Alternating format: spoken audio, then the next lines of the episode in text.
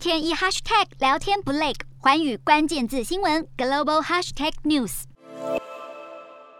大批香港民众排队等做检测，变种病毒 Omicron 让香港疫情宛如失速列车，单日新增确诊一连几天破千，创下新高，而且几乎都是本土病例。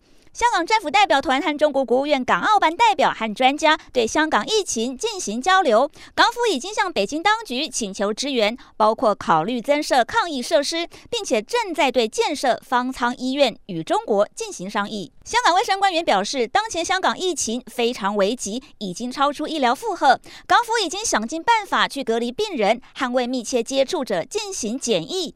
香港数间大学陆续改为网络授课，大批中国学生为了躲避疫情选择逃离香港，返回中国。而为了遏阻疫情，香港政府宣布禁止来自英国、美国、加拿大、澳洲等八个国家航班来港的防疫措施将会延长至三月四号。香港为了追求清零，造成飞抵香港的航班大减九成，而且几乎禁止转机。至于是否可能封城，香港卫生官员表示不希望走到这一步。